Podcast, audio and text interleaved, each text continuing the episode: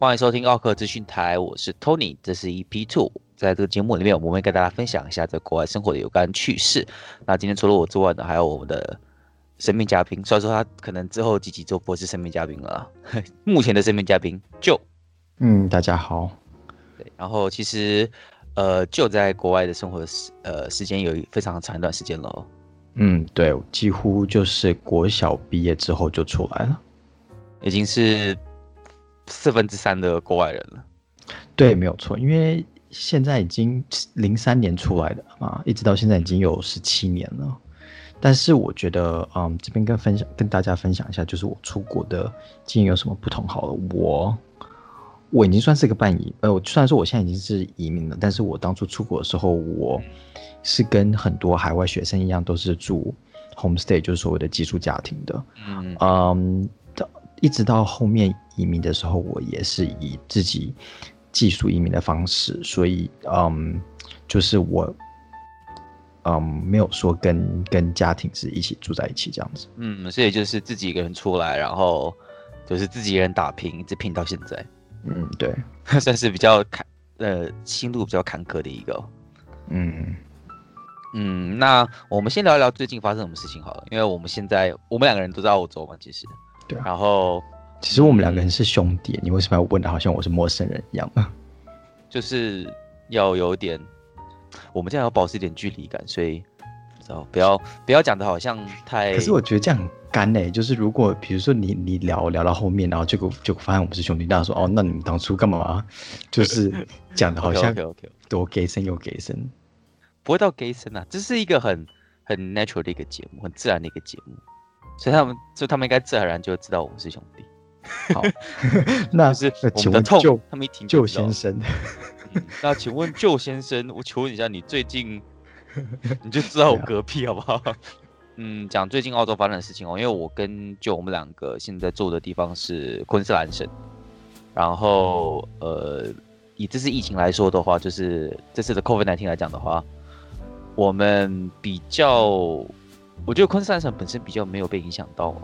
是的，没有错。其实，嗯，目前在目前我们录这个节目的时候，最严重的省是维多利亚州。维多利亚州是那个墨尔本，墨尔本。对对对对，对。所以，但是他那时候所发生的，呃，会爆发的原因，是因为他们当初管制没有很好，而且听说现在有超过一千以上的病例。都是跟养老院有关，其中有可能一千多人是养老院的工作者，所以这个很还蛮严重的，因为他直接攻的就是，呃，这个州里面就是一般人口里面最最弱的那一群，对，没有错，所以陆陆续续来，呃，死亡人数也会接着增加。像我前几天，大概两天前吧，我看的新闻，呃，维多利亚州是新高，是二十一人死亡。嗯嗯，而且大多数都是高龄，呃，陆陆续续的，在差不多一个月之前，新南威尔士就是所谓的 New South Wales，就是雪梨所在的那边这个州，呃，已经进对维多利亚州进行封锁，但是他们封锁的同时，他们自己的城市里面有许多，嗯，酒店或是餐厅、酒吧或是餐厅都已经有病情，而且他们现在正在努力的去，呃，封锁这些。呃，去追踪，但是，嗯，同时呢，呃，昆士兰州就直接把，呃，新南威尔斯直接封锁了，所以把边界封锁了。对，没错。所以在一个礼拜之前，他们就直接不让任何新南威尔斯的人呃进来。但是这个造成一个很大的问题是，嗯、其实我们都知道，黄金海岸是离新南威尔斯跟昆士兰州的。边界很靠近的，对对对，对，对，所以这个地方其实有很多人，不止就是可能从布里斯班有人会去黄金海岸上班，但有很多人是在新南威尔士州那边要来黄金海岸上班。嗯、那这边中间的那个交界的地方，他们就被卡住了，而且要有很很严格的去申请，呃，某种申请你才可以过这个呃这个境这个境呃这个边境。对，嗯、然后嗯。大概听说几乎每天塞车就是差不多塞个三四小时吧，所以挺严重的。目前，来讲，呃，病例是还好，但是因为再怎么讲，COVID nineteen 对我们所有人的一般生活啊，或是工作啊，什么都有影响到，所以不呃不只是健康，还有就是经济，目前上有很大的打击。嗯，其实前一阵子昆山州还是做的还不错的，就是在防疫上面做的还不错。可是就是大概前两个礼拜的消息，前三个礼拜的消息，就是有两个从呃 New South Wales，就是从墨尔本那边偷偷坐飞机上来的两个人。偷偷潜入，潜偷偷潜入到不是呃昆士兰境内，然后他们还是就是谎报他们的那个去就是那个什么呃 track history，就是去去过的地方啊，在去过的地方的行踪报，然后就偷偷进来，结果他们进来就算了，他们还到处跑，就是一般人通常从呃从重灾区回来，通常可能会在家隔离或是休息一下，他们没有，他们当天。接近那个礼拜都在，就是整个 Brisbane 区到处跑，嗯，对，然后就造成很严重的恐慌。对，其实他们两个已经是已经算是天下为敌，呃，天下公敌了。对 对，因为这两个人，其实他是三个人，他们先去呃墨尔本开 party，然后从墨尔本上来的时候，听说还听说呃官方说法是可能有呃进行某些。偷窃或是违法的行为，对违法的行为，然后为了要回来到布里斯班，先经过雪梨的机场，嗯，没有申报说从墨尔本来，直接再从雪梨的机场进到布里斯本的机场，因为那时候布里斯本还没有对雪梨的机场进行封锁，所以他们就很容易就呃过关了。但其实你每一个人从不管从国外还是从州外进来的，你都要签所谓的一个宣称，说你两个礼拜你会自己守分的呃把自己在自己的家里面隔离起来。但是他们没有，在他们开始到处跑几天之后，他们就出现症状，症呃去检测之后发现是有得肺呃肺炎，对，但是在这个时候。警察、警方就开始去追踪他们的之之前前阵子走过的地方，对他们到底去过哪里？发现他们其实是从墨尔本上来的。对，然后他们之后去的地方是一整很多十几个地方，你知道吗？而且他们有一个人是好像是学校的清洁工吧？对，结果他还回去上班，然后对，现在变成那整所学校都被那个对那个学校。那个学校就封锁了一个礼拜，然后大家全部学生、老师、家长，全部人都排队去进行测测验，但是就是、嗯、呃很幸运的是没有人得了，呃唯一唯一发生的唯一有几个人有得到就是被传染到的，就是刚好跟那几个女生在我们的华人区这边一家韩国对一家韩国餐厅吃饭的时候被传染。对，那个也是很倒霉，而且他们那时候上传一个照片，就是他们那他们那一个华人在那边吃饭的时候，他们拍了个照片，后面就是他们三个，后面那一桌就是那三个人。对对对对，超级衰的。然后反正之后，因为他们去的地方都是很，就是大家都会去的地方，什么 shopping mall 什么的，所以对对对，所以我觉得这边昆山昆山卫生局也做的蛮扯的，他们就直接他们宣布这个地方就是这个地地方在这个。比如他就说，这个地方在这个时间跟这个呃时段，如果你有去的话，请你在家隔离，那没有问题。但他就直接把呃就是南区的一个很大的 shopping mall 直接列为是那个就是去过的地方。对对对，这样的话就是那那个地方，而且又是一个周末，那地方通常有几百个人去，你知道吗？而且他们没有办法就是很局部的去锁定说在哪一个位置，所以等于是说那一去那那天去。shopping mall 那些人全部都要在家里隔离两个礼拜。对，其实其实在，在呃几个月前吧，大概在六七月的时候，就是武汉肺炎刚热忱刚过的时候，其实，在昆士兰是很很 chill 的。对，它其实其实其实跟其实其实跟台湾有点像，就是因为因为那那时候就是 border 都封都封锁起来了嘛。对，然后大家就很轻松，就哎，我们可以出来玩，因为那时候其实已经关很长一段时间，关了大概两三个月了。然后政府说啊，可以，就是大家可以出来，我们解禁，他就很很开心，就啊，有人去钓鱼，有人去 camping，有人去海边这样子。嗯，嗯对。然后大家慢慢松懈的时候，突然又搞了这一波，他大家瞬间又变得很紧张。对，没有错。因为其实我们知道昆士兰州它其中一个行业非常依靠，嗯，所谓的旅游业，就是非。呃，在许多地方，不管是黄金海岸、大堡礁、阳光海岸，这些都是很靠旅游业的。嗯、对对对。所以他们在前几个月，呃，这个肺炎下去的时候，他们就开始大大打广告。就是其实你在各个公车站或是一些比较大型的广告上面，你都会可以看到。对对对对对。就是说，Queensland，we're ready，我们准备好了，你们可以来旅游了。对对对，但其实这一波，因为他们为了要想办法冲旅游业，但是一上去之后，因为这一就是这这澳洲开始病例。又起来了之后呢，他们又必须旅游业要再经过一次又要再对，又要再关闭一次。嗯，其实当初台湾跟澳洲做的都还蛮好的，但是这边最大的差别就是这边人不戴口罩。对，澳洲比较现在比较多了，可是当时一开始真的是很少人在戴口罩。对，就是就是其实其实澳洲比较偏向还是就是西方这种文化，就是。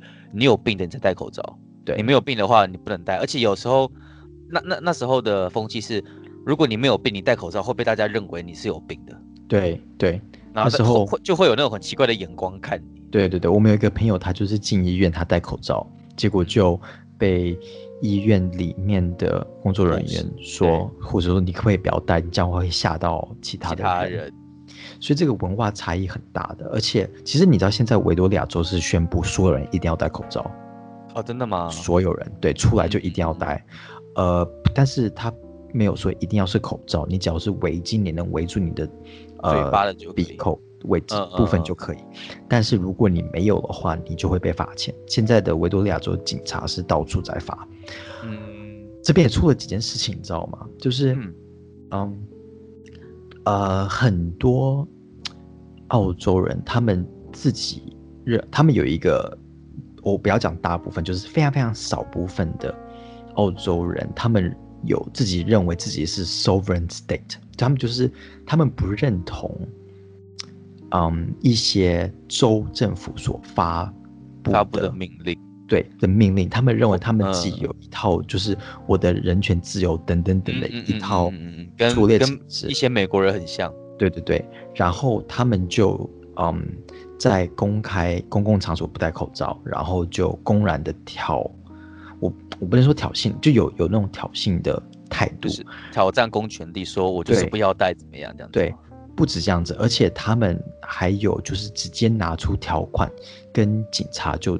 在面扯说哦，根据什么什么什么条例，我是有权利可以不用戴口罩的，这样这样的。但是我们都知道，其实警察来说，警察是刑法，对不对？他们是执行这个法。你如果要讨要立法的话，那这是第一个是在政权呃在执行的政府的的的责任，另外一个是立法的责任。你没有你没有就是你没有必要去跟那个警察去吵。所以，嗯嗯嗯，很多很多人就是呃，有有几个视频嘛，就是网络上有 po，就是警察会说你要戴口罩，然后他自己认为他自己很有理，之后他把他手机拿出来，然后他要录，你知道吗？要要自己录，认为自己有证据，然后警察就说你如果不戴口罩的话，那要罚钱。然后他他说什么？他说哦，我了解了，你跟我说我要戴口罩。但是我不要戴口罩。嗯，好，然后警察就说：“好，那这样的话要罚钱，我需要你的出示证明。对，呃、因为你要能出示证明，你才可以罚钱嘛，不然的话你怎么罚钱？嗯、你要知道你姓名，对吧？不知道发给谁。然后他就说：我不要给你我的文件。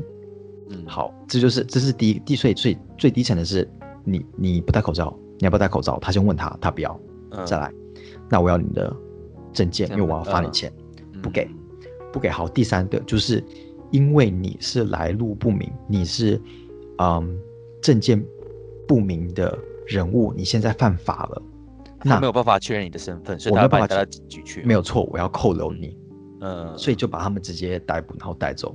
但有有些我觉得很扯，就是说他们就会想说，哦，那我可以走吗？他说不行，你现在是你现在是被扣留的。嗯，他说为什么我被扣留？就他们就要再重复讲一次，就是说因为你不戴口罩。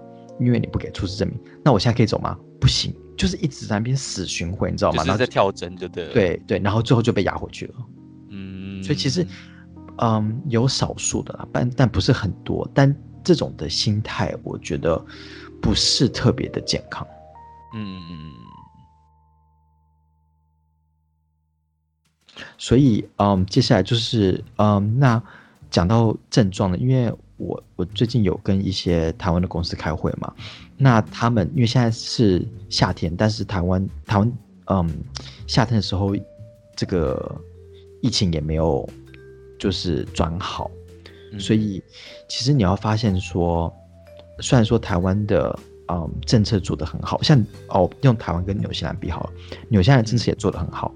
但是纽西兰上呃这个礼拜突然蹦出两两名两个 case 两例，不知道为什么从哪里来的不知道，完全不知道。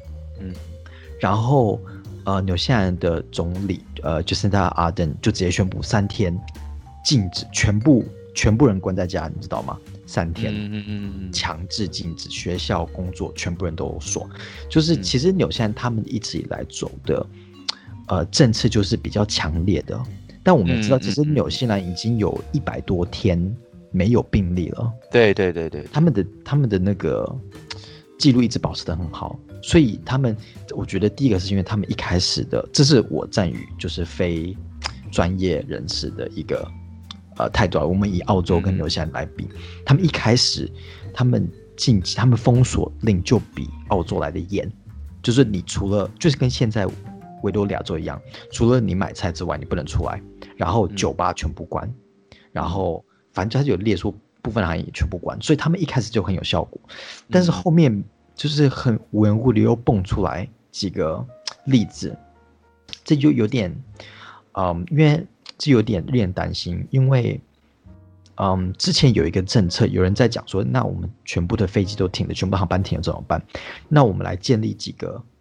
几个 zone，我们建立几个地区，比如说欧洲跟纽西兰，或是台湾跟纽西兰可以通，嗯、哦，但是但是呃，澳洲不能通，因为澳洲现在有病情。嗯，但是等于等于是说，突然之间蹦出来的病例的话，他们就没有办法形成这种安全区域。对对对对，因为比如说两个人。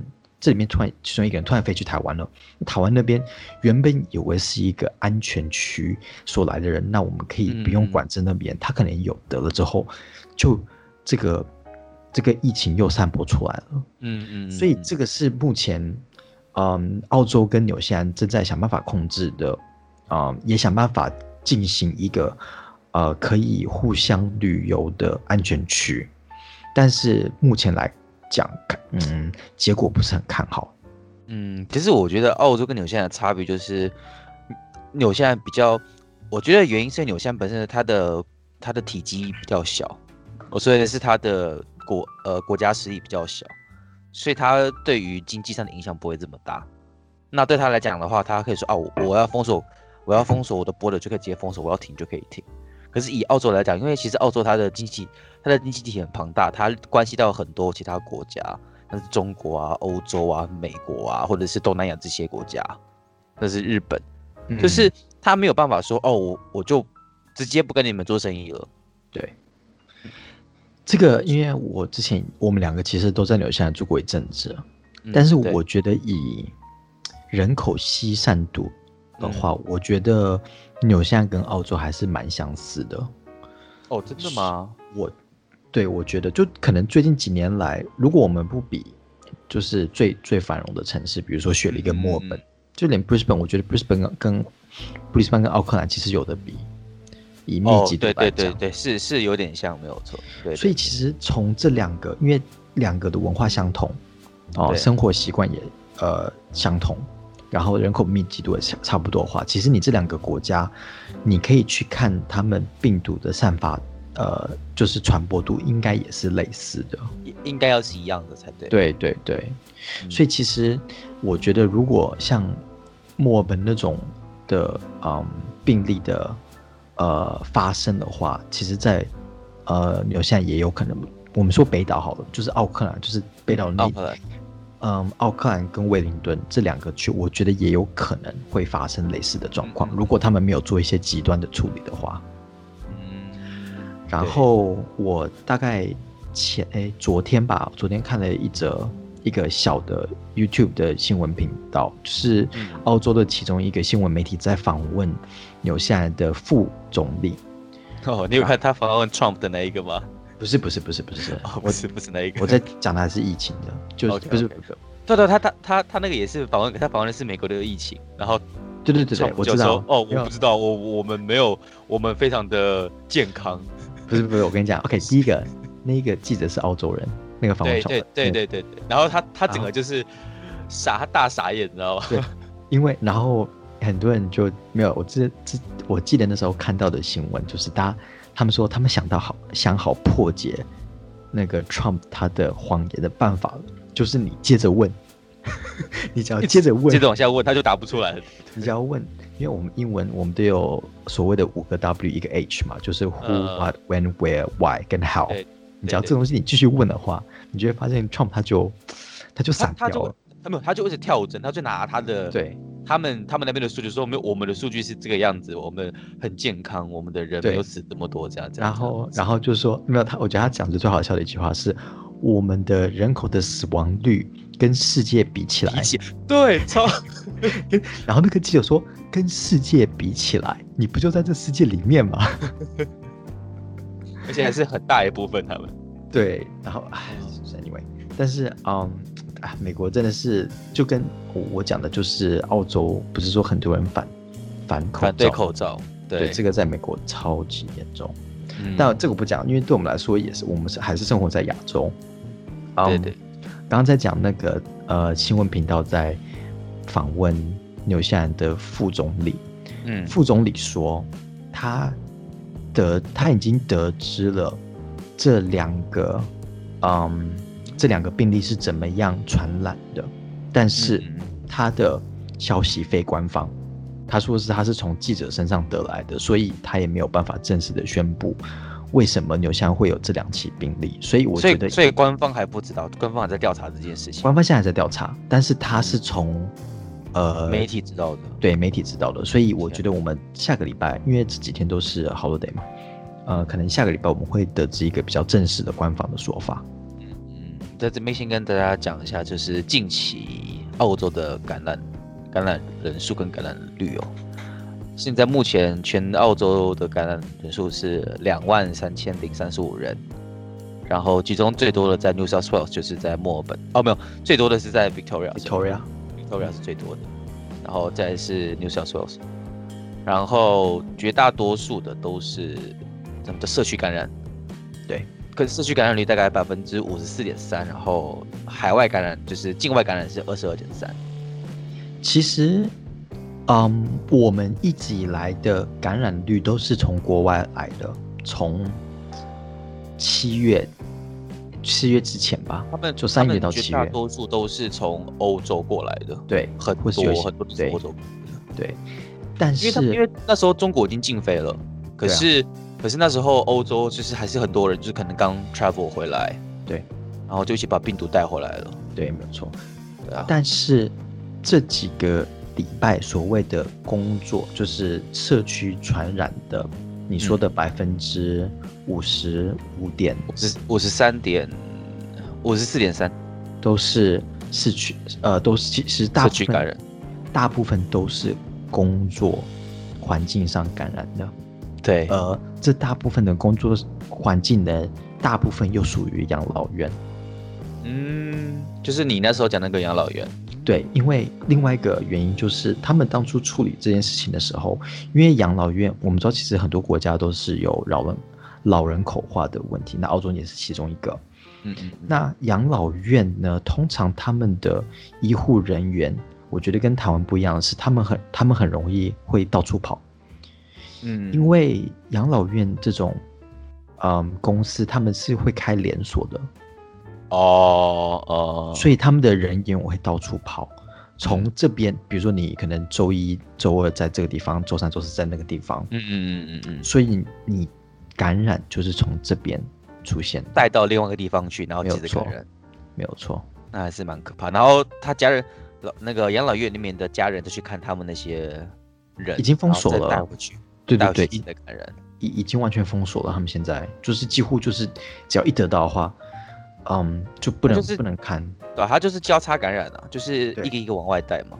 而且我觉得这样这样很惨，你知道吗？因为你想说，你一个老人，其实我有一个同事在墨尔本，他，嗯，我忘记是他的朋友还是他他老公的，呃，爸妈，就是，嗯，你进到老人老人院的时候，你已经已经被限制很多，因为你不能出去，你不能去很多地方，嗯，因为你已经被社会或是被人认定说你是一个需要辅助的人员人。嗯所以你的你的自由已经已经下降了很多，你就被限制住了。对，再来再加上因为病情的关系，在网上建立的所谓的是嗯，你不能跟其他人，甚至你旁边的朋友聊天，你家人也不能来见你。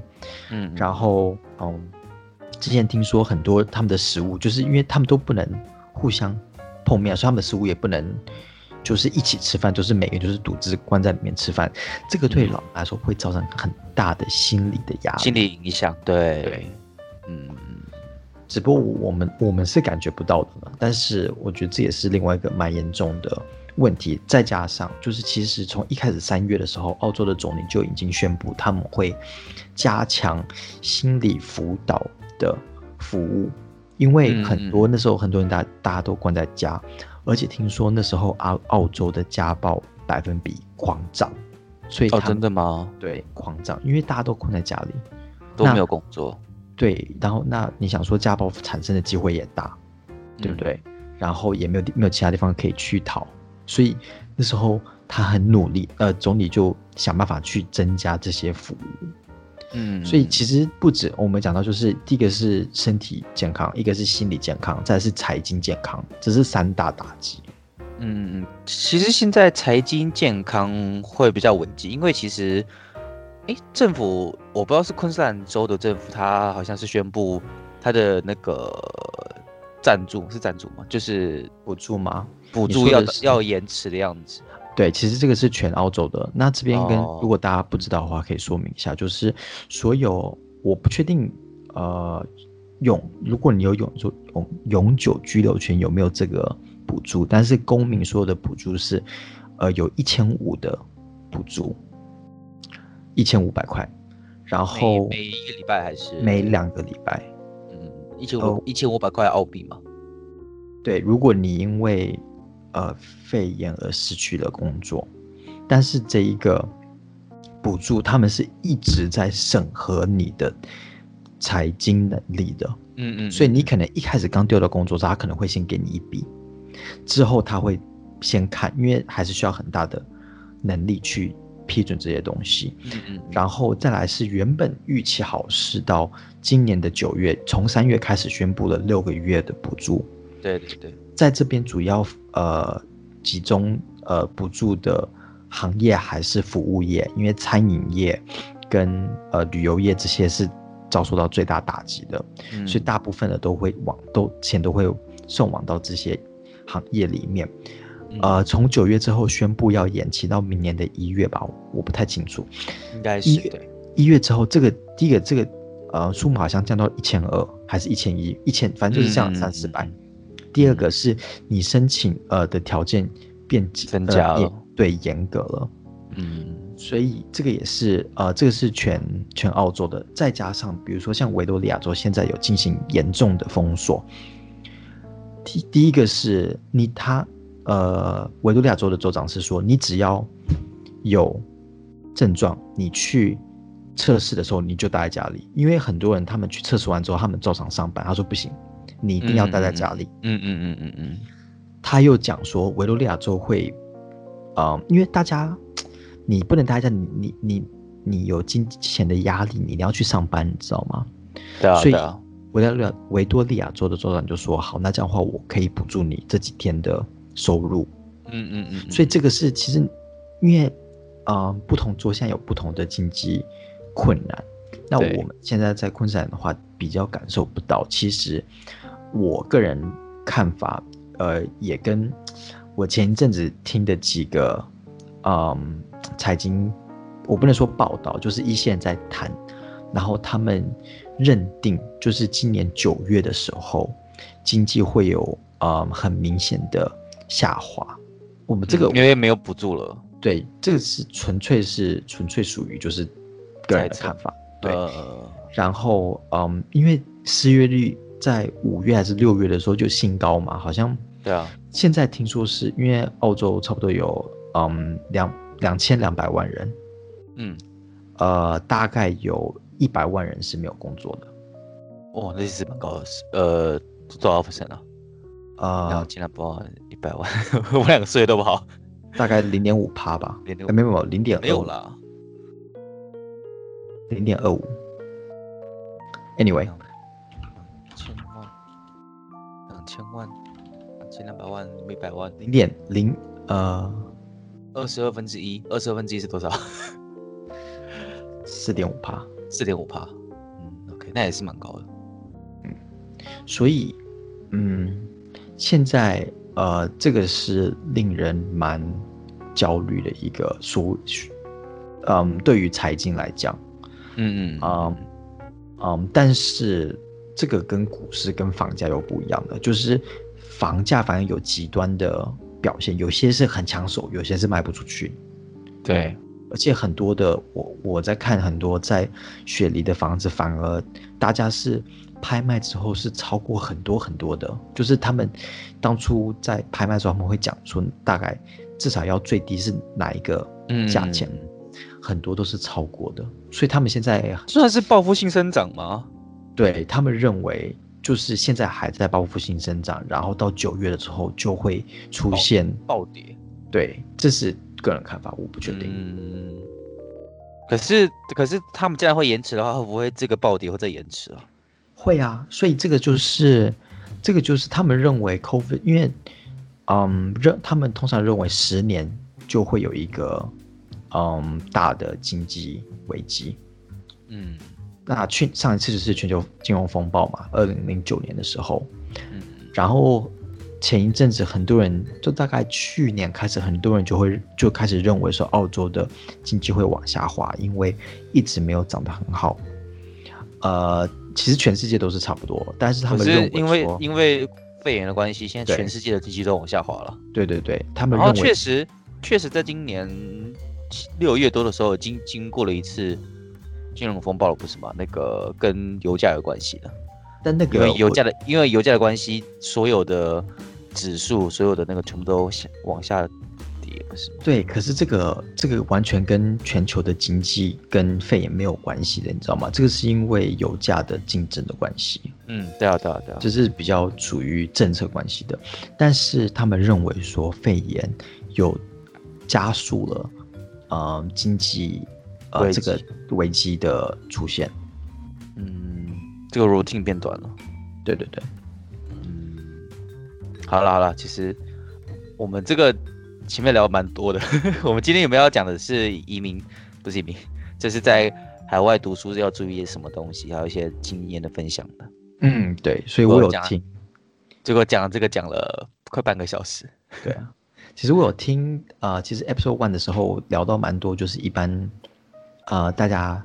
啊、呃，留学啊，打工啊的一些经验，所以其实我觉得我们可以稍微聊比较深入一点，因为我们再怎么说，我们两个人都出来蛮久了。对啊，我出来也十二三年了。嗯，对，所以其实我们两个都是从嗯国就是国中的，我们国小国中的时候对进来的吗？嗯。其实你之前上一集时候也聊到，就是这个语言的能力哦，就是语言在吸收的能力。嗯，um, 大多数来说，其实如果我们不要讲，就是可能国高中出来，假如说你是大学毕业，其实我们以台湾人来讲好了，台湾现在很多是想说，啊、呃，大学毕业之后来这边打工度假，对，比较有可能的，可能来这边读个 master。嗯，um, 我，呃，我们以读书来读书来讲哈，其实我觉得我在这边碰到，就是台湾学士毕业过后来读书的其实蛮少的，就是好像比较多可能是交换生或者是，对，呃，或者是高中毕业来，对，我觉得高中高中毕业来的我看到的比较多，嗯，嗯，我觉得语言能力其实大学澳 OK 澳洲的大学是好进难出，对，这跟台湾的大学是相反的。对，我我讲的是好大学，嗯嗯啊，对不对？台湾的好大学真的是难考，但是容易出。嗯，我觉得还是看你是读什么科系了。如果说你读的是什么医学系那些，当然就还是会比较难出来了。对啊，那是当然的。我我们讲的只是一般科，不管是文科也好，理科也好，嗯嗯嗯嗯，大基本上是容易进难出。嗯嗯，但是很多，因为我们都知道，嗯，很多大学都有提供所谓的。Language school 就是语言学校，语言学校对对，不止国高中有，那时候我我读国呃国中的时候，我也要读语言学校。嗯嗯，大学的语言学校其实，嗯，有一个澳洲，像我我我讲的大学是昆山大学，因为我读的是昆山大学。嗯嗯，基本上都要考雅思。嗯，IELTS 对对对对对雅思，嗯，托福就没有。嗯，我们在台湾比较常。看到的托福，对，因为是跟着美国的系统的，嗯、那澳洲是跟着英国的系统的，就是英联邦的系统。对，所以其实雅思来说，很多我因为我最近帮我一个朋友的室友在复习考雅思，嗯，你自己考几次都没有过，你不要别人复习？对，哎，这个就是我跟你讲，嗯，而且他最近不是政策增加他雅思要四个八吗？没有四个七。哦，还是四个七吗？从没有，我讲的是，呃，对，没有，嗯，你讲的是移民还是考学校？移民啊，移民的话是四个八，我印象中，平均是四个八，平没有啦，应该是平均，应该是每一个可能是平均四个八，但是每一个至少要七以上，还是七点五以上，我忘了。我知道他们条件又增加了。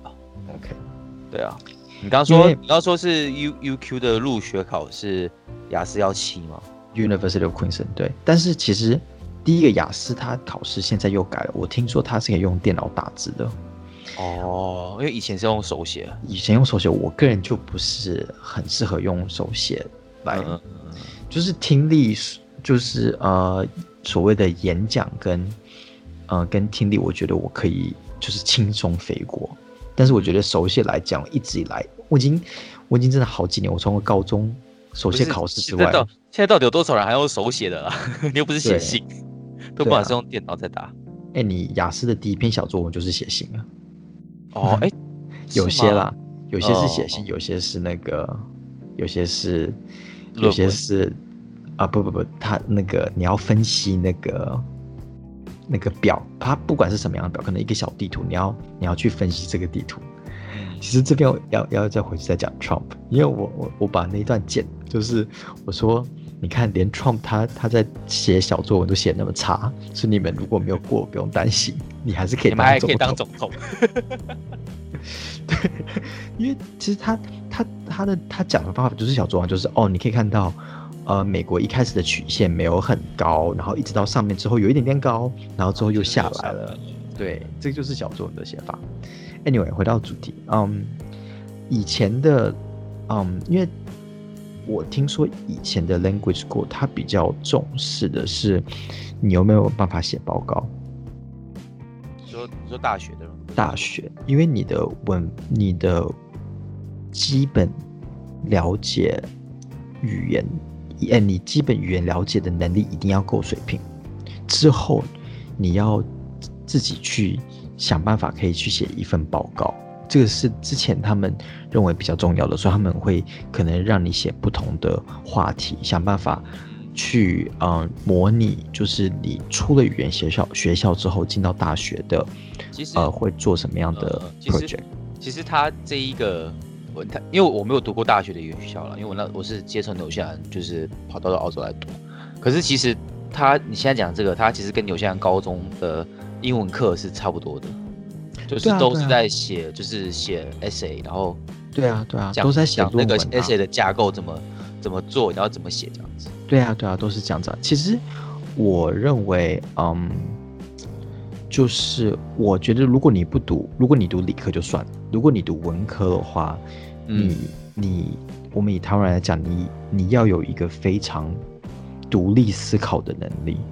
对，因为这我也是觉得这个就是，嗯，如果你你，呃，比你小孩，我这样，比如说你是一个家长，你决定把你小孩就是放在国国外留学的话，嗯，台湾读书的模式，其实这个我们都知道嘛，就是国小国读到国中读大考考考高中考大学等等等，这个模式是非常死的，嗯、对，只是很填鸭性的教育，对，但是，嗯。我认为，在我来这边这么久之后，虽然说我在这边学习的，但是我还是很缺乏很多澳洲人的，对，不是啦，独立思想，就是他们他们要什么？他们很年轻的时候，他们就已经决定好，完全想好他们要做什么。他们以后未来要做什么？其实，其实这一个呃，绝大多数的亚洲人都有这样子的问题。对啊，我觉得是这样子。而且，而且就算你是 A B C，像我当时，我有很多呃菲律宾的朋友，很多。印尼的朋友很多，泰国那些他们是 A B，他们是就是 Asian born in Chinese，哎，sorry，Asian，呃、uh,，Australia or or Kiwi born in Asia。我我听不懂你在讲什么，你在讲的是 Australian born Chinese，Australian born in Chinese，可是可是 it 可是是因为我那时候真的有钱嘛，so it's Kiwi born in Asian，Asian born in New Zealand，OK，、okay. 反正就是反正就是亚洲人就对了。哦，对对对对对，可是对，可是就是他们也是相对之下，比起呃当地的 local，就是就是真的是皮肤比较比较白的这些人，他们比起来，他们的呃思想会比较保守一点。就是就算说他是，就算说他是在当地出生的亚洲人，可是他的思想还是会相对比较保守，可能是跟家庭有关系啊。对，没有错，这个是跟家庭文化是有非常大的关系的。嗯，其实。嗯，um, 我们都知道，像我们以前小的时候，我们家长都会带我让我们去什么呃补习班啊，不管你是要补英文、数学、音乐什么的，都有这种还有什么补习班？对，还有什么美术啦，对，才艺课有的没有的。对，这种的补习班的方式，是为了要让小孩可以去呃去发展自己的兴趣。对，但是你要发现，他的学习的模式都是一样的。就是还是比如说下班的时候去找一个老师，老师就让你坐在这边，然后就去练习练习哦，都是练习。嗯，嗯，第一堂课不管你是练钢琴、练英文，都是一直去练习。他没有让这个小孩真的去探索，真的去了解这个东西是什么。对，所以像我那时候，我也是补习一堆东西，对不对？我也是补习，我们俩都是补习。对啊，我们所以之后我们就没有。其实真正的，虽然说我有做过这些东西，但是我不知道我对这个东西有没有喜好，然后喜对这个有没有兴趣。嗯，所以我觉得这个是一个模式。再就是第二个就是家庭的模式。我觉得亚洲人他们比较保守，他们不会让他们小孩出去闯，你知道吗？我们都你知道，这让我想，这让我想到前阵子美国的那个电竞选手 Double Lift。他就是他就是打打 League of Legends 的，他就他就是为了要当职业选手，被他爸妈轰出来。对啊对啊，他他就对啊，他就虽然说他在他当时已经在美国得得了蛮多奖，有拿很多钱，可是他爸妈就是完全就是不同意。没有错，没有没有错没有错。所以我觉得这个是这个是跟文化是有关系的。所以其实我还蛮好奇，嗯，在台湾转行的年轻人的。百分比有多少？这个我还蛮好奇的。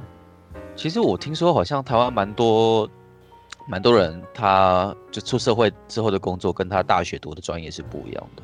嗯嗯，我可以跟啊两件事好了。第一个我听说就是像我现在这种年纪三十岁，呃转行的人还蛮多的，因为你已经比如说你毕业之后大概就二十四岁，你在这个行业里面闯个几年，对不对？做到一定程度之后。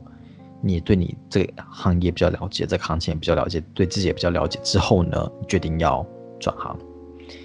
再来第二件事情，我我不拿台湾比喻，我身边有很多中国嗯的朋友，他们哦就是几乎所有，你只要大学毕业之后，你回去中国，回中国大陆，嗯，你做什么都行。我有一个 ABC 的学妹，读建筑的。毕业之后，在这边找不到工作，他会去大陆，直接进了一个，嗯，他一开始先进的是建筑行业的当就是管理的，因为在这边读完，你有喝洋墨水，还读到硕士，嗯、所以就之后他又马上转转到一个销售太阳能板的工作。啊、OK，所以其实，嗯，你毕业完之后，你真正的学习才是开始的。所以你可以去任何行业，你去任何行业做学习都可以。这是我认为在大陆他们的做法，就是反正现来就是重新教。那，嗯，那你在大学那边你学的那那那一些时间，你所学到的东西到底到底有没有用到？有有嗯、对，这个我不知道。嗯、所以我觉得，嗯，在这边很多在这边的白人很多人就是已经看好自己要学什么时候，已经对这个行业有一些了解，而且有些了解对有些了解的原因是因为我在建筑所工作，我至少看过有三四个高中生。嗯他爸妈就是可能认识我们公公司里面的员工，然后就先派他小孩进来这边实习一两天。高中生哦，嗯、你要想说高三，你准备你想说你以前高三或是在台湾现在，我们我们可能没有高考的，就是那个那个什么期末考的那种压力，因为我们在海外。嗯、但是你你想说你是一个高三生，你哪来的时间可以一个礼拜去一家？公司实习个两三天根本不可能，为什么？你你在你在忙读书啊，你根本你在忙着考试，忙着考大学，你连呼吸的能力都没有，你怎么可能有机会去探索这些东西呢？嗯，但我觉得这个已经是老话题了啦，其实，对啊，其实教育这方面一直来都是，就是一直来都是这个样子啊，这个没有办法马上就说可以做改变的。嗯，但是我觉得这边你我们讲就是这个硬币的另外一面好了，这个刀锋的另外一面。你华人也比较容易，就是持续的有恒心的做这份工作，对，相对下也是，对啊，相对之下比较有那那个那叫抗压力比较高，对啊，对啊，没错，有些就是这边的，我觉得这边或是这边呃，甚至是这边的学生，嗯，有些他们读了之后转转转学转主修，嗯，前一。嗯，前一阵子吧，因为呃，大概也是这个礼拜的新闻。嗯，我们都知道，呃，澳洲有一个所谓的福利，嗯，呃，福利署叫 Centrelink，就就是专门发钱给需要学生。呃，他有一个是专门给他，哎，他，我印象中他有个是专门是给呃有学贷的学生的。对，没有错。啊，所以没有没有，好像是这个是八百块两个礼拜吧。这个不是有学贷的学生啊，这是两个不同的东西。第一个是税收，哦、你如果有学费的债务的话，你的税、嗯、那个收入税会比较低。嗯，对。第二个是他们会给你所谓的青年补助，就是所谓的 youth allowance。嗯嗯，这个是如果你还在读书的话，他就可以给你这一个钱。但是，对，这个已经好，已经好几年都是这样，十几年了吧？对对对。呃，但是最近他们出一个新的条款是。专门针对这些一直在转系而不毕业的人，嗯，所进行的呃收入的呃就是补贴的管制。你如果一直在跳戏的话，那抱歉，这笔钱我们不会给你，你至少要读完再说。嗯、好像是你每每啊、呃、每个学期一定要读，因为我们都知道我们好像是读八个 unit 吧，八个呃四个啦，四个四个，一年一年一年八个，一个学期四个，然后你一定要有。啊、呃，他现在说，如果你读八个的话，你一定要不知道是百分几百分之几过。嗯，但我觉得这个这个是啊，其实这个奖其实对我们来说都没有什么差，因为我们以前做海外学生的，呃，或是你现在做海外学生，你现在光是当一堂课，你压力就很大，你知道吗？对不对，对啊？国际学费什么的，国际学生的学费是没有办法拿来那个什么啊，拿来学贷的好不好？对啊，但是我觉得这个是一次付清的，我觉得这是我现在。嗯，还蛮幸运的地方啊，因为我几乎我旁边跟我同年龄的同事，他们全部都是学贷，所以当我讲说，呃、我我完全没有学到的时候，他们羡慕我。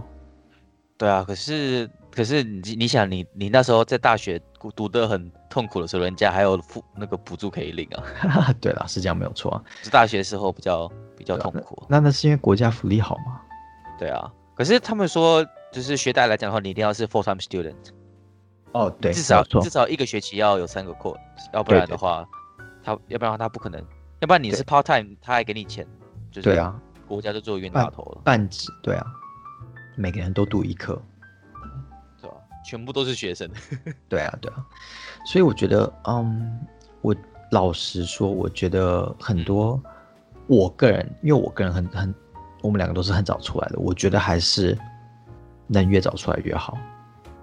哦。我，而且我觉得你语言的吸收能力真的对。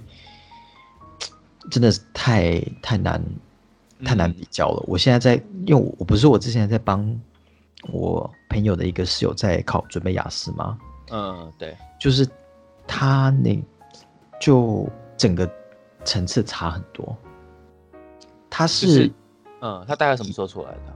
他是他今年在读语言学校，他在呃大陆读。呃，中中文系硕士毕业，所以他今年也大概中文系中文系毕业，他应该二四了吧？他读中文系，他出国干嘛？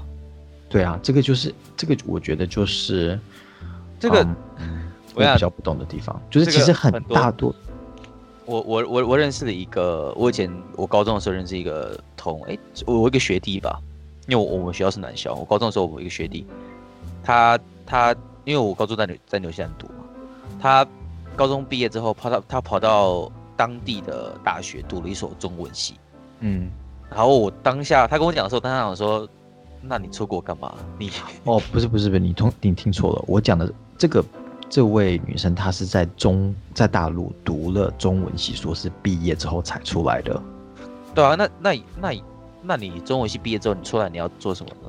你在外国要做什么？做他他没有没有没有，他继续读，没有没有他继续读。而且他要转科，哦，OK OK，所以他没有要继续读他中文系，所以他是他是是他打算这边攻他的 PhD，不是，可能就读个 Masters，就是说呃其他其他的 Masters，对，可能是呃会计硕士吧，他可能是发现他读中文系好像出来没什么出路吧，不是他他。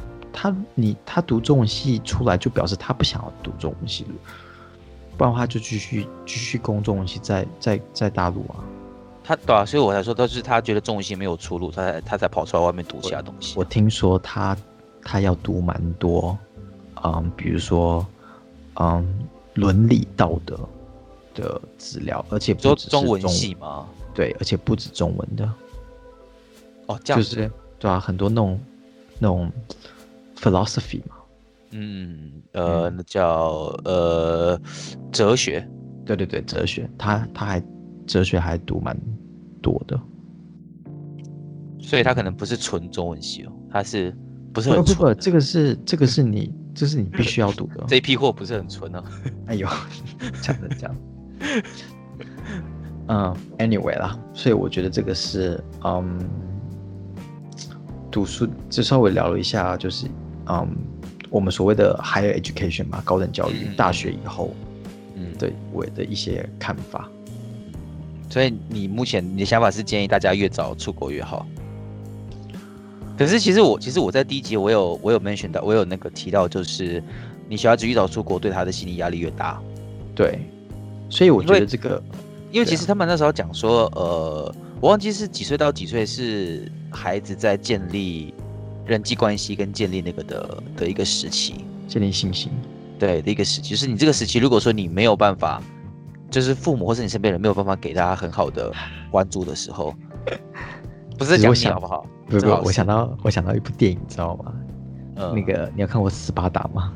看过啊，《斯巴达》他一开始他怎么他怎么那个介绍他们小孩的，你知道吗？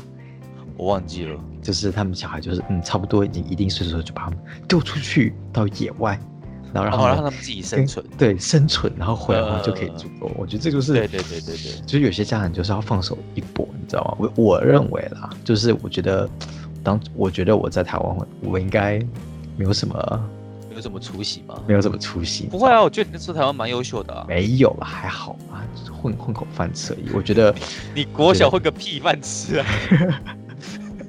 谁在国小不是混口饭吃的？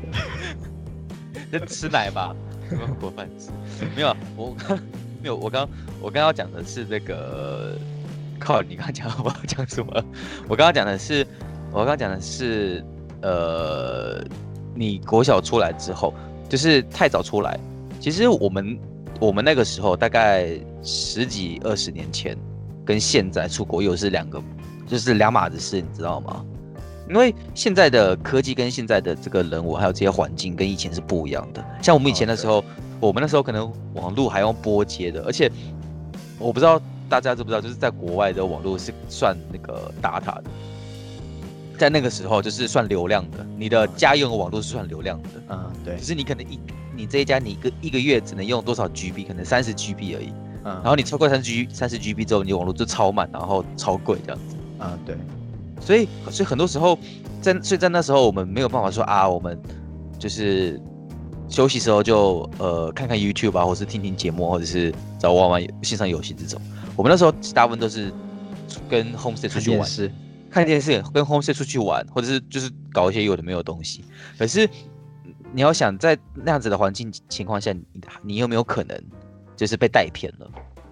哦，对，就是你因为因为你年纪越小，你越没不没有办法去分辨事情的，就是正确性。尤其是当你父母跟你又不在的时候，就是你自己一个人在国外，然后你的 homestay 又不怎么照顾你的时候，现因为其实很多 homestay 其实是很。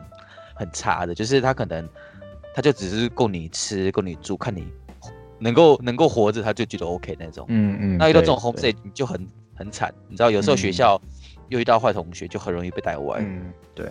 然后像现在这种，像现在这种，呃，现在这个状况就是人与人的交流越来越紧，你越来越得到，越来越容易得到一些似是而非的资讯。嗯，对。然后你如果说你年纪又太小，你有没有办法去？确认，或是你有没有办法去判别说这个东西是不是正确的情况下，它就很容易变成一个问题。你在讲的是，比如说人生的指南针，是不是？就有可能很容易就被带歪了。他可能，对啊，他可能对不对？哪边磁力比较强，就就就跑走了。其实我必须要讲，我我自己来说，我是一个非常谨慎的人。嗯，对，所以我觉得从以前到现在，我觉得我就是走到我很。好听说是说，好听是听说叫谨慎的，难听点就是很难相处啊。对啊，不是很难相处啊，甚至就很不信任别人啊。对对对对对对，我就觉得任何东西我都觉得说这个东西我要再自己去，再自己去研究或者再自己去了解。我觉得这个跟我出国是有关的。嗯，因为等于是说你这所有东西你你都不知道，这全部东西都是未知数。那你唯一你唯一可以相信就是你只有你知道你你知道你确认的东西，所以这东西就很少。那很少的话，就等于是说，你一开始你准备嗯做什么事，你你见解非常小。嗯，对啊。啊，好了，我们刚刚讲到呃出国嘛，大概什么时候出国比较好？那其实我身边还有蛮多这种，就是可能他是高中、国中或者是高中之后出国的，在大学时期也会遇到这种，就是。他们就其实真的，你听语言上一定就会有差，有，然后然后再来是再来是通常通常这些人就是可能高中毕业出来的，或者是高中毕业刚出来的，他们会比较喜欢跟自己人在一起，之前在一起就是喜欢有一个自己的小圈圈这样小团体这样子。嗯，对，就是可能假如说哦呃我讲中文，假如说我我是台湾人，我哎有一个也是台湾人，我就会尽量想要跟他接近，嗯，对。然后可能就会比较排挤，对，就是其他国家的，可能日本啊，或者是因为他他们讲的语言你听不懂，或是他们的文化你不了解嘛，就是会比较相对比较排挤。其实这个在高中也有，你知道吗？其实高中那时候谁没有小圈圈呢？嗯、对，你连高中在台湾的高中也有小圈圈啊，这个是很很自然的东西。我还，我还想到以前我们国高中的时候，我们会跑到教室里面打大老二。对，但是其实我这边要讲到另外一个。嗯，我觉得，嗯，也是讲，还是讲语言。嗯，其实我们高中的时候，我们学习到的语言是讲难听点的啊，是本地人差不多十十几岁就已经可以达到的程度的。对，我们学到的是腔调。对，我们学到的是，嗯，听力。我们了理解理解能力比别人高，但是其实我们阅读能力非常差。就是我很。我跟你，我很确定，我们两个高中毕业之后，我们阅读能力非常慢。对，真的确实。你其实这个阅读能力，你要一直到大学之后，你才会进步。为什么？因为大学他们就是一直丢文章给你去的文章，对对，不管是新闻啊还是文章什么，你要去做。我自己的新闻、学术的文章，还有对啊，对啊，我自己的文笔是在硕士才练起来的。嗯，而且我我因为我读建筑，我不是一个写文章为主的科科目。对，像其实我自己我自己也是我自己是读设计的啊，我们也不是以以那个以作文写作为做那个载体，对啊，都是以什么画图啊或者是那种 ideas 为主。所以其实你在高中你要准备好的是你的理解能力。其实就跟语言学校是一模一样的，嗯、只不过你的理解能力会比那些嗯读语文学校的人来的强，而且你这是需要打很深很深很厚的底的。嗯，因为其实，在高中哎不在大学之后，老师讲的东西非常的精，你会会会会发现会有很大的一段落差，就是高中跟大学。对啊，而且大大学会真的是差。我那时候大一刚进去的时候。我就是我其他大一同学，他们他们会不知道老师要的是什么，因为听不懂。当地当我这讲的是当地人哦，当地人是会搞不清楚说老师，因为讲的太太学术了。对，然后就会他们觉得哈，你老师说的是什么东西？老师我不懂，老师要的是什么，就会很尴尬。因为因为他他他把比如说一般的教授在上课，我们说的 lecture，嗯，lecture 一堂一堂课可能一个小时，它里面浓缩的东西很多。因为老师已经是老师，我们都知道都是读 PhD，都是博士级的。对，他所讲、他所写出来、他所讲出来的东西都是非常浓缩，所以你要花非常浓缩再浓缩贴 再贴。对，对啊，对啊，对啊。所以你要花很大的精力去了解，而且你的思路一旦断了之后，你就你就跟不上，跟不上。而且特别是这样子，特别是开学的那几个一开始的第几个。一两一一二三个礼拜，特别是第一个礼拜，他会先把你的地基打好。你这个地基打好，一落后，我跟你讲，从那开始，每一个礼拜你都是落后的。哎、欸，真的真的，有时候你晃个神，你回来，对，就不知道老师去哪了，然后就你就想，哦，fuck，完蛋了。对啊，所以所以其实开学的一开始真的非常非常的重要。我觉得，我觉得对于对于大学生，就是在国外的大学生来讲，就是大一大一应该是。大一上学期应该是最痛苦的，嗯，对，然后再来可能第二痛苦可能会是就是大大大三大四，就是你毕业的最后两个学期，嗯，可是因为最开始有一个那个适应期，你要去突破，那个很痛苦，对啊，就是你有时候，而且你大学之后会有个问题是，你时间是自己去排，嗯哼，然后很多开始会有很多大，我我相信台湾应该很多啊，就是哎，我翘个课好了。我不去上课，对不对啊？那个可能 lecture 太早了，早上八点的哦，好早，早八哎、欸，我受不了。这个我觉得你没有办法帮台湾学生说话，因为我们两个都不知道其实台湾大学的制度是什么。对啦，可是因为我很多我很多就是还在台湾就是读书的大大学生朋友了，哦，就是我现在了解，就是他们就是会还是会有就是翘课的，然后会有不去就是。当然，每所学校不一样，每所学校的校风不一样，然后科系也不一样。嗯、可是我有听到，就是有这样子经验的人，嗯，就是就是 OK。我觉得主要原因是因为台湾的学费相对之下比较便宜。没有啦，欧洲也差不多啦。没有啦，没没没，我说我说我说以你在台湾读跟在澳洲读的话，哦，OK，台湾的学费相对之下比较便宜，相对之下了。然后再来就是因为呃，你知道大学生就是很时间很多嘛，然后就是都在宿舍里面玩游戏啊，所以 然后玩我可能玩到哎，一不小心玩玩太晚，然后隔天早上就啊，这这堂课翘掉好了。我跟你讲，这个其实是是大学从高中出来的反差，因为你高中就是自由，就是，对，就是高中被锁得太紧之后，大学也一奔放，对，然后就就不知道跑哪去了，对。这个我我我也有啊，这个谁没有啊？我大概我大概大二吧，大二开始会有会有一点点那种倦怠，就是倦怠感。所以我我从大二开始，我把我所有的课啊，就是全部排到能往后排就往后排。啊，对对。因为因为你太早起来，真的有时候真的很痛苦。就是你有时候你可能是赶作业，有可能你是玩游戏，有时候你可能是 whatever，就是你可能晚上就是没有办法睡着，然后你隔天早上起来要赶那个课。嗯，真的超痛苦的。对对，我也是同意。对啊，所以其实我跟 Joe 我们两个人都是相对比较晚睡的人啊。对啊，嗯，我们现在已经十二点了，在这边。嗯，现在还在录。其实十二点，哎，十二点对我们来说算早了，好不好？对啊。至少对我来说是蛮早的啦，十二点应该是我正常活跃的时间，正准备出去吃个晚餐。好了，那你还有什么你觉得可以跟大家分享的东西？我觉得先这样吧，我觉得我们先把先在一个小时这边，我们先做一个总结吧。嗯，OK 啊，那其实今天总结就是，也不能算总不能算总结啊，就是做个结尾啦，做个结尾，就是大家如果说希望。